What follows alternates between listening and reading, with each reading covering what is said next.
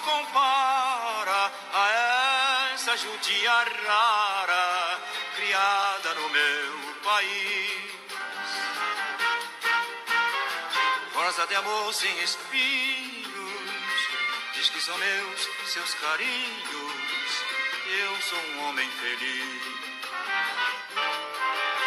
Nos olhos dessa judia, cheios de amor e poesia, dorme o mistério da noite, canta o milagre do dia.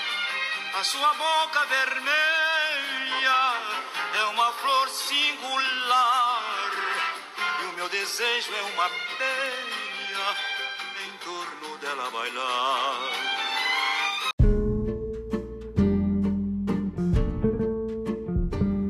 Capítulos mais tristes da vinda de estrangeiros para o Brasil se refletiu neste samba que você acabou de escutar. Judia Rara era uma das faixas do disco Samba das Polacas, muito bem interpretada pelo cantor Moreira Silva em 1964. A organização criminosa Zvi Migdal, controlada por judeus do leste europeu, atuou desde o século XIX até a Segunda Grande Guerra, trazendo judias para os prostíbulos do Rio de Janeiro, São Paulo, Manaus e Belém. Cooptadas com a promessa de um futuro promissor em uma terra fértil e livre, essas moças de origem judaica e eslava caíam nas garras dos cafetões e terminavam seus dias na desgraça e miséria dos baixos meretrícios brasileiros.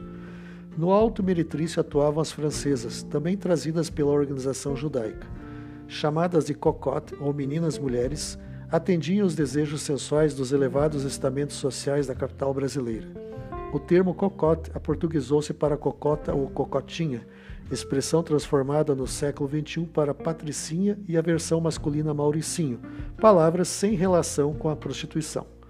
Criada por Luiz Migdal e Shimon Rubinstein, a organização começou a contrabandear escravas brancas para o Brasil a partir de 1867. Ela agia em todos os continentes. Só na Argentina havia cerca de 3 mil bordéis controlados pelos criminosos da Zivi Migdal.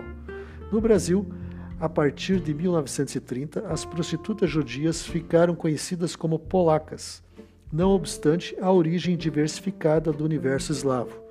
Talvez a mais conhecida tenha sido a russa Estera Gladkovitcher, que chegou ao Rio em 1927, aos 20 anos de idade. Ela se tornou a proprietária do bordel do Mangue, suicidando-se em 1968 aos 61 anos. Muitas dessas moças eram acometidas de doenças sexualmente transmissíveis. Ao perceberem que um cliente tinha DST, circulava a informação de que chegava a encranca, do alemão uma doença, expressão que provavelmente originou a palavra encrenca. O samba revela uma homenagem do motorista de lotação e cantor Moreira Silva, que namorou durante 18 anos Estera, para ele, uma judia rara rosa de amor sem espinhos. Diz que são meus seus carinhos. Eu sou um homem feliz.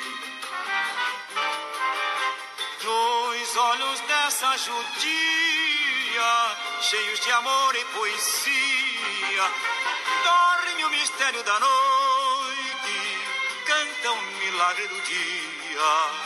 Este foi o Apátrida de hoje. Produção Redação e apresentação Ruben Holdorf. Até a próxima quarta-feira, às 9 horas.